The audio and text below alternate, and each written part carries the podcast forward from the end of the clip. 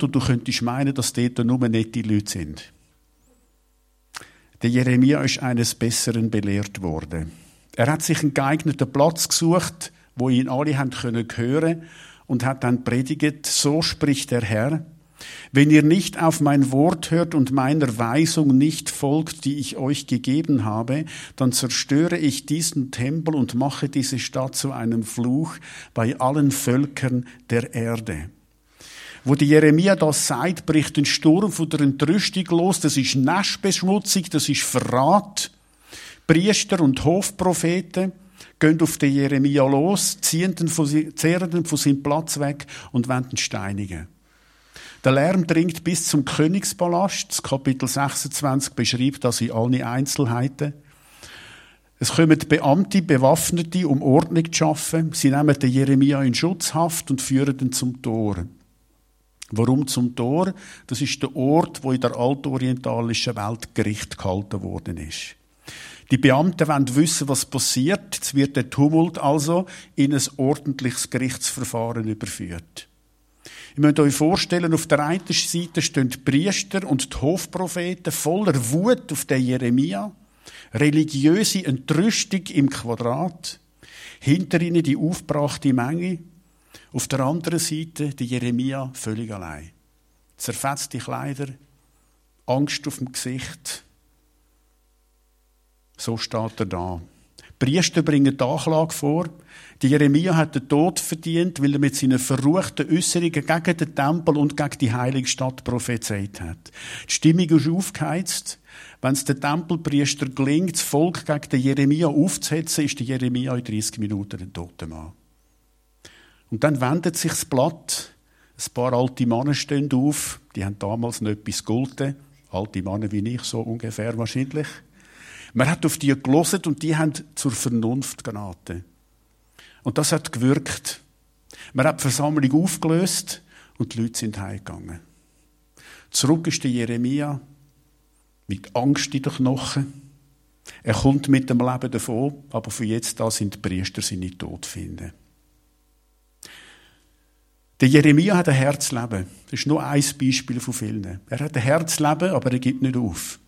Die Leute hören nicht auf ihn, aber er macht weiter er wird einsam. Er fängt an, an seiner Erfolgslosigkeit leiden und fragt sich, Gott, wie lange halte ich das noch aus? Manchmal ist das Leben hart. Das wissen wir alle. Ich glaube, viele von euch könnten Geschichten erzählen, wo das Leben hart geworden ist, wo sich Sachen so entwickelt haben, wie ihr es nicht hättet wollen. Das Leben kann wunderschön sein, aber das Leben kann auch voller Leiden sein. Wenn das Leben hart wird, dann merken wir, wie bedürftig das wir sind. Was wir in so Zeiten brauchen, sind Vorbilder. Wir brauchen Menschen, die wie wir durchs dunkle Tal gegangen sind und die uns Gewissheit geben, mit Gottes Hilfe schaffe ich das. Für mich ist der Jeremia so ein Vorbild. Es beeindruckt mich, wie ehrlich dass der Jeremia mit seinem Leiden umgegangen ist, wie ehrlich dass er betet hat.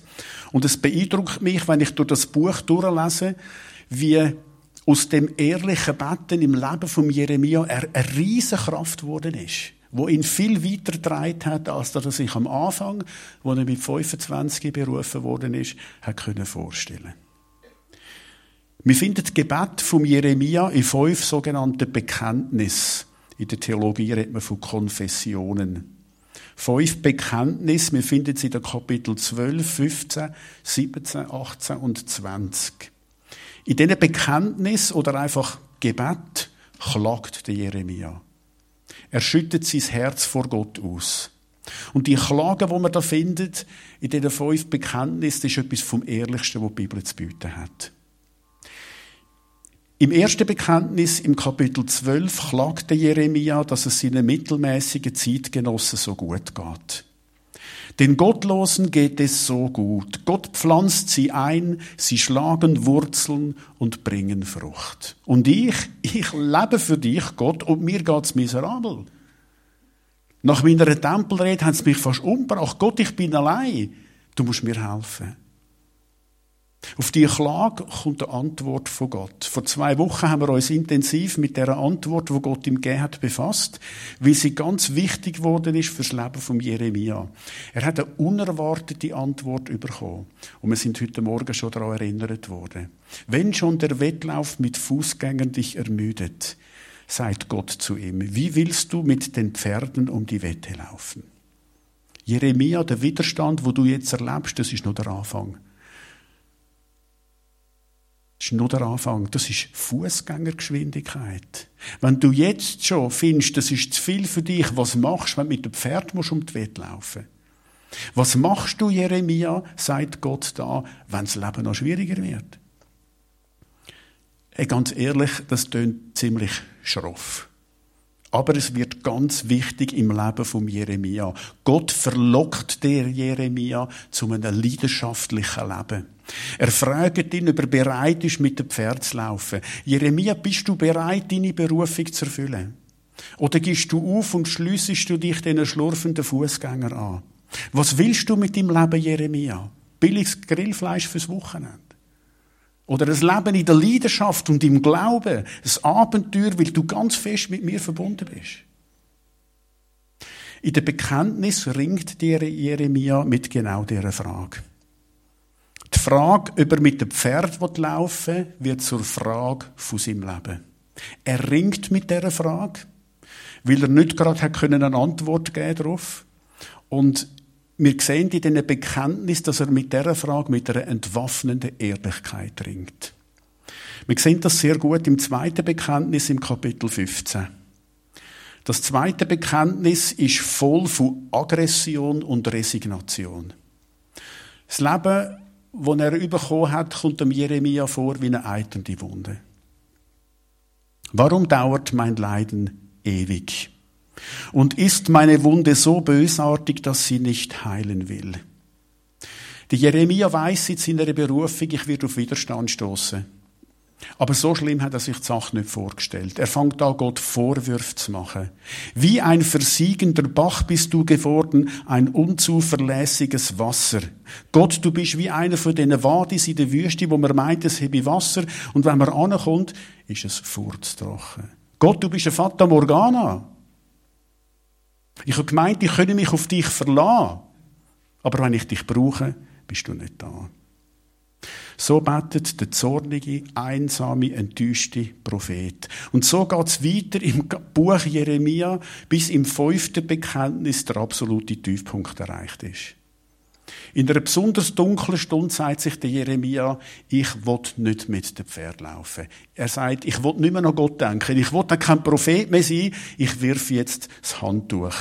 Er sagt, Gott, ich schaff das nicht. Lieber im Mikro Gestell aufbiegen, als in deinem Namen predigen. Einfach irgendetwas, wo mir nicht Hohn und Spott einbringt. Jeden Tag. Der Jeremia ringt mit sich. Und er ringt mit Gott. Im fünften Bekenntnis es, beschreibt er seinen inneren Ringkampf so. Wenn ich mir sage, ich will nicht mehr an Gott denken und nicht mehr in seinem Auftrag reden, dann brennt dein Wort in meinem Innern wie ein Feuer. Gott, ich habe eine Leidenschaft für dich.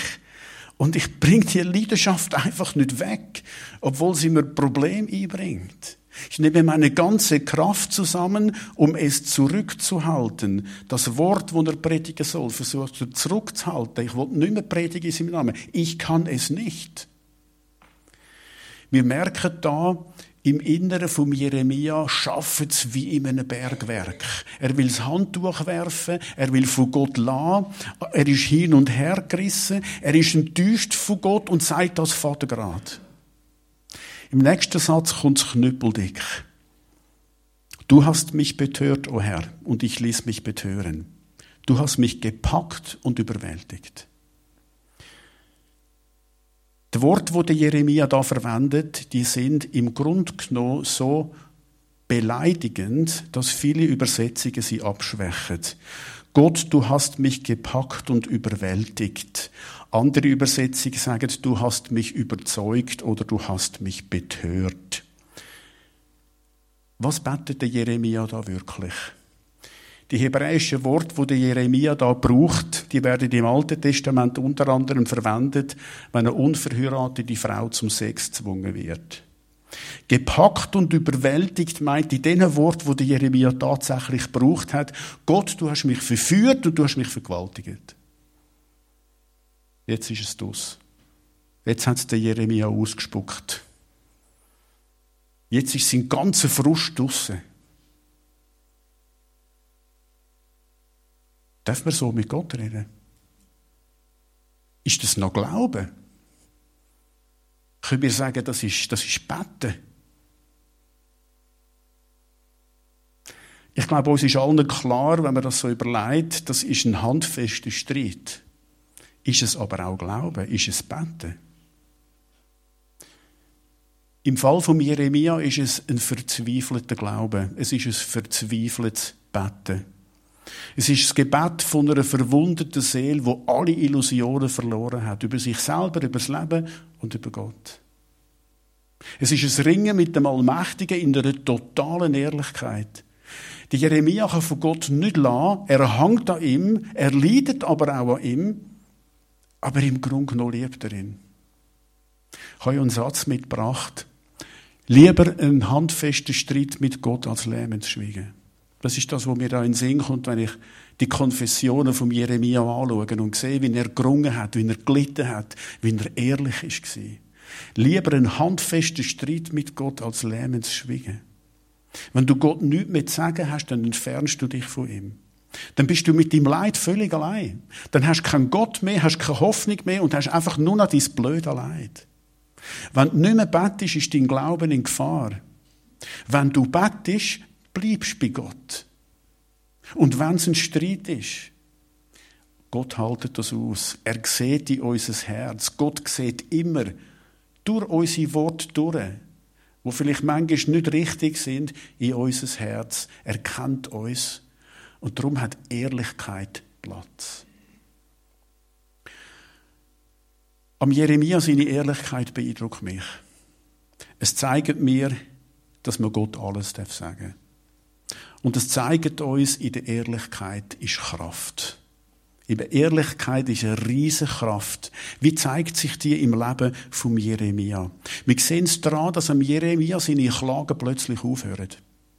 Bis in die Mitte vom Buch, im Kapitel 20, klagt der Jeremia immer wieder. Er ist hin und her gerissen. Jahrelang. Einmal ist er zuversichtlich, dass er es schafft, dann fällt er wieder ins Bodenlose und bemitleidet sich. Er betet, er lässt seinen Gefühl freien Lauf, er macht Gott harte Vorwürfe, er hadert, er brüllt und dann hören seine Klagen einfach auf. Das fünfte Bekenntnis im Kapitel 20 ist das letzte. Der Jeremia hat Gott alles gesagt. Er ist bis zum Äußersten gegangen. Er hat austrauert. Und in dieser Trauer ist eine Kraft in seinem Leben wirksam geworden. Klage, die ehrliche Klage vor Gott, wo du alles kannst sagen, hat seinen Schmerz wie Schlacken aus der Seele rausgeschwemmt. Erst jetzt in der Mitte von seinem Leben kann der Jeremia seine eigene Vorstellung vom Leben loslassen und seine Berufung wirklich annehmen. Nach 20 Jahren, möglicherweise sind das 20 Jahre gewesen, im Kapitel 20 ist er bereit, mit dem Pferd zu laufen. Und von dem Moment an, und das finde ich etwas Faszinierendes an seiner Geschichte, wird der Jeremia immer stärker, obwohl es immer härter wird.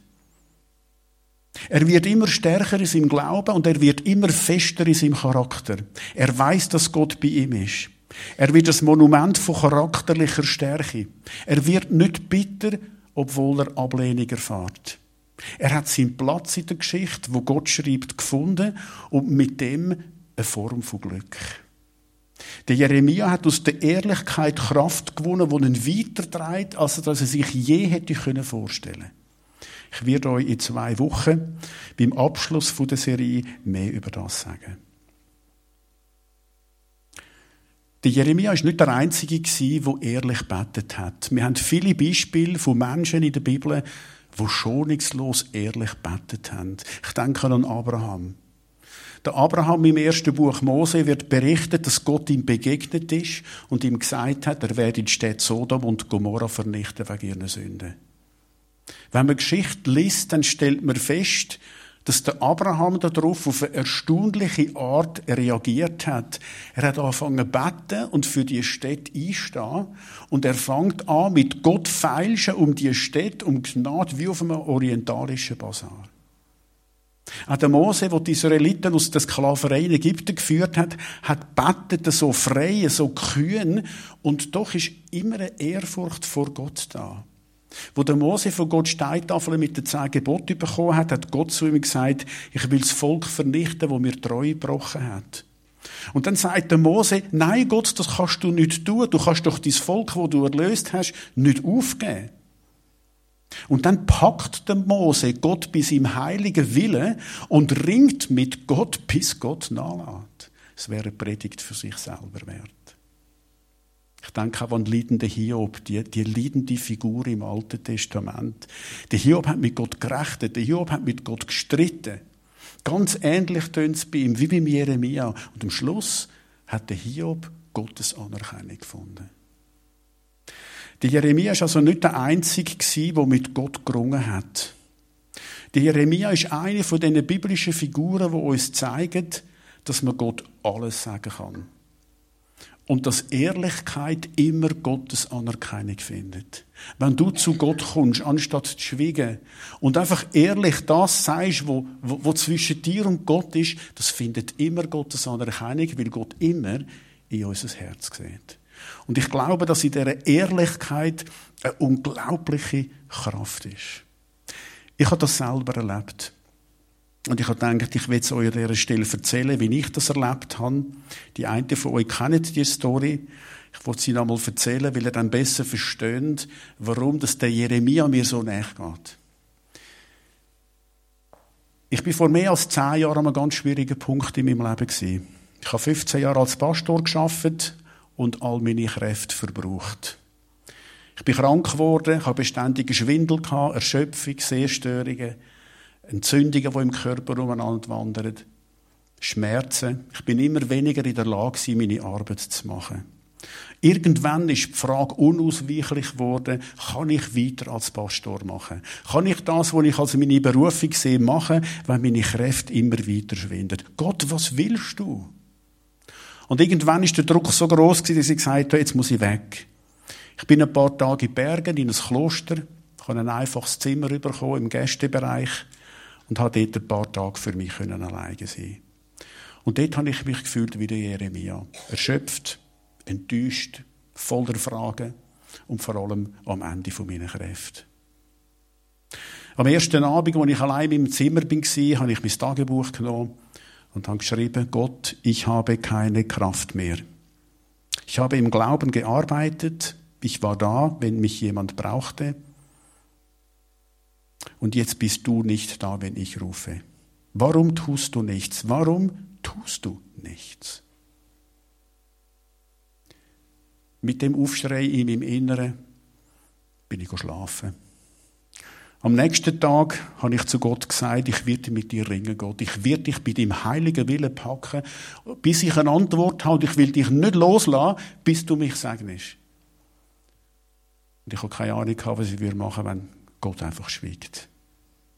Ich habe dann alle Versprechen aus der Bibel zusammengetragen, die ich gefunden habe, habe sie in mein Tagebuch geschrieben. Am Abend habe ich das Tagebuch genommen und die Bibel und bin dort in dem kleinen alten Zimmer angestanden. Ich habe die Bibel zu dieser Decke aufgestreckt und gesagt, Gott, das alles hast du versprochen. Wie soll ich je wieder vor Leuten stehen und predigen und sagen, sie können dem, was in der Bibel steht, vertrauen, wenn ich nicht erlebe, dass es wahr ist? Dass du deine Versprechen wahr machst. Wie soll ich das machen? Ich habe meine Seele vor Gott ausgeleert. Es war keine Gebetstechnik. Es war pure Verzweiflung. Und ich denke, dass es um Jeremia ganz ähnlich gegangen ist. Ich habe drei Tage meine Seele vor Gott ausgeleert. Ich habe nichts zurückgehalten. Ich habe das höfliche Betten hinter mir gelassen. Ich habe mit Gott gefeilscht wie auf einem Bazar. Das Problem war nur, ich habe keine Antwort bekommen. Nach drei Tagen bin ich völlig leer. Am vierten Tag habe ich mich auf eine Wanderung gemacht und versucht, auf Gott zu hören. Alle meine Sinne offen, wenn ich Gott gesagt habe, Gott, ich kann dir eigentlich jetzt nichts mehr sagen. Ich weiß gar nicht mehr, was ich soll sagen. Nach zwei Stunden komme ich auf einer Alp an. Ich sehe es noch vor mir, einen wunderschönen Herbsttag. Ich bin auf 2000 Meter völlig alleine. Ich habe keine Ahnung, wie Gott zu mir reden will. Und ich habe mir auch nicht vorstellen dass ich drei Tage lang in einen leeren Himmel geredet habe. Ich habe mich auf einen Stein gesetzt, meine Brot auspackt und während der Messe die Wanderkarte studiert. Ich habe gesehen, dass in einer halben Stunde etwa ein Pass zu machen ist und dann kann ich über eine grosse Hochebene in einem grossen Bogen fünf Stunden weiterlaufen und komme zurück zum Kloster. Schaffe ich das? Ich habe Kopfweh vor lauter Anstrengung, ich bin erschöpft. Vielleicht ist es besser, wenn ich den gleichen Weg zurückgehe, sind nur zwei Stunden. Nein, ich möchte unbedingt den Pass machen. Ich ringe förmlich mit der Entscheidung, ob ich den Pass machen soll oder ob ich umkehren soll. Und frage mich, was ist los mit mir? So wichtig ist jetzt das auch wieder nicht. Und wo ich mich das so frage, ist plötzlich ein Gedanke da, wie ein Blitz aus heiterem Himmel. In einem Augenblick erformt sich in mir völlig klare Überlegungen. Ich kann den Pass nicht machen. Ich muss meine körperlichen Grenzen anerkennen und den Weg zurückgehen. Und in dem Moment, in diesen paar Sekunden wird mir klar, was das zu bedeuten hat. Der Entschluss, den Pass nicht zu machen, ist Sinnbild für mein Leben. Ich muss meine Grenzen akzeptieren und den Weg zurückgehen und meine meinen Rücktritt als Pastor erreichen. Das hat sich einfach meiner bemächtigt und ist in einem Augenblick völlig klar gewesen. Ich bin den Weg zurückgegangen, habe meinen Rücktritt eingereicht und nie daran zweifelt, dass es richtig war. Es ist nicht das, was ich wollte, aber ich habe eine Antwort bekommen. Die nächsten zehn Jahre sind in gesundheitlicher Hinsicht nicht einfacher geworden, es ist ganz tief abgegangen. In diesen zehn Jahren ist für mich die Erfahrung, die ich auf der Alp gemacht habe, dass Gott mich gehört hat und dass Gott mir geantwortet hat, unglaublich wichtig gewesen. Ich glaube nicht, dass ich es geschafft hätte, wenn ich nicht gewusst hätte, Gott hat mein ehrliches Gebet angenommen. Er hat zu mir geredet, er hat einen Weg für mich. Für mich ist das eine Form von Glück geworden. Nicht, dass ich das Leben, wie es die nächsten zehn Jahre ist, mir gewünscht hätte, aber ich habe meinen Platz gefunden in der Geschichte, wo Gott auch mit mir schreibt. Und habe erlebt, das ist eine Form von Glück. Wenn du weißt, Gott hat dein ehrliche Gebet angenommen und er hat einen Weg mit dir. Das gibt mir heute noch Kraft. Das Leben von Jeremia zeigt mir, es ist okay, wenn wir ehrlich sind vor Gott.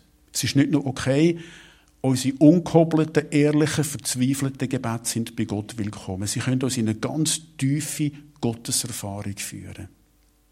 In der Ehrlichkeit liegt Kraft. Das ist meine Message heute. In der Ehrlichkeit liegt Kraft. Ich bin dankbar für das Beispiel von Jeremia. Sein Leben erinnert mich daran, Gott ist nicht da, um unsere Wünsche zu erfüllen. Gott hat dem Jeremia etwas Herz zugemutet. Gott darf das. Gott ist der Töpfer und wir sind der Ton. Das ist das Bild, das Jeremia in seinem Buch verwendet tut. Der Jeremia hat sich formen und er ist zu einer herausragenden Persönlichkeit geworden. Sein Leben zeigt mir, wenn das Leben hart wird, heißt das nicht, mit dir stimmt etwas nicht. Warum der Töpfer den Ton gerade so formt, wir wissen es oft nicht. Die Jeremia hat es auch nicht gewusst. In seiner ersten Lebenshälfte hatte Jeremia dauernd am Universum umgeflickt, Gott, warum ich, Gott, warum passiert mir das? Und ich finde es so toll, dass wir aus dem ganzen Buch herausnehmen können, das Jammern ist okay. Es ist immer okay, ehrlich zu sein vor Gott.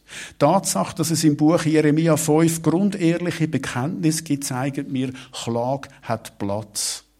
Der christliche Glauben ist der Glaube, der am meisten Platz für Klage hat. Keine andere Religion honoriert die Ehrlichkeit vor Gott, auch wenn sie nicht schön tönt, im gleichen Maß, wie das der christliche Glaube macht. Und das finde ich total befreiend. Und ich glaube, jetzt versteht ihr besser, warum ich eine Serie über den Jeremia mache. Warum er den Jeremia so näher geht. Weil er so lebensnäher ist. Weil er uns zeigt, wenn das Leben hart wird und du ehrlich vor Gott bist und du dein Herz ausschüttest, dann kannst du nicht das No über von Gott, sondern Wir sind immer willkommen. Wir finden Gottes Anerkennung, wenn wir ehrlich vor ihm sind. Ich glaube, dass Jeremia-Erfahrungen heute noch für jeden von uns möglich sind. So, nochmals das Wichtigste auf der Leinwand von dem, was ich heute Morgen euch weitergeben wollte. Kein Gebet, vielleicht willst du ein Foto machen und das mitnehmen in die neue Woche oder die aufbewahren, wenn du weißt, irgendwann brauche ich vielleicht den Jeremia wieder, wenn ich in so einer Phase bin. Kein Gebet, wo aus einem verzweifelten Herz zum Himmel aufsteigt, wird abgelehnt. Auch wenn es unkobelt tönt. Wir sehen es so wunderbar bei Jeremias ehrliche Gebet findet Gottes Anerkennung und in dem Gebet liegt eine riesige Kraft. So, ich bitte unsere Band auf die Bühne. Unsere Band hat das Lied für euch. Und das Lied handelt von Wunden. Der Jeremia war ein verwundeter Mensch. Das Leben kann uns Wunder schlagen. Das Leben kann hart sein. Aber Gott kommt und Gott hat Antworten, wenn wir voller Fragen sind. Gott kommt und kann unser Herz heilen. Und aus dieser Begegnung mit Gott raus, wenn Gott kommt und da etwas heilt, kann ein Lob aufsteigen, ein Lob wachsen und zu Gott aufsteigen und das Lob ist ganz, ganz wertvoll für Gott. Ich wünsche euch so Erfahrungen und das Lied jetzt, das ist für euch. Du darfst dich zurücklehnen, das Lied geniessen. Und wenn bei dem, was du jetzt heute Morgen gehört hast, etwas anklingt, dann ist das Lied die Zeit für dich, wo du kannst mit Gott in einem stillen Dialog sein. Geniessen das Lied, lehnt euch zurück und sind gesegnet.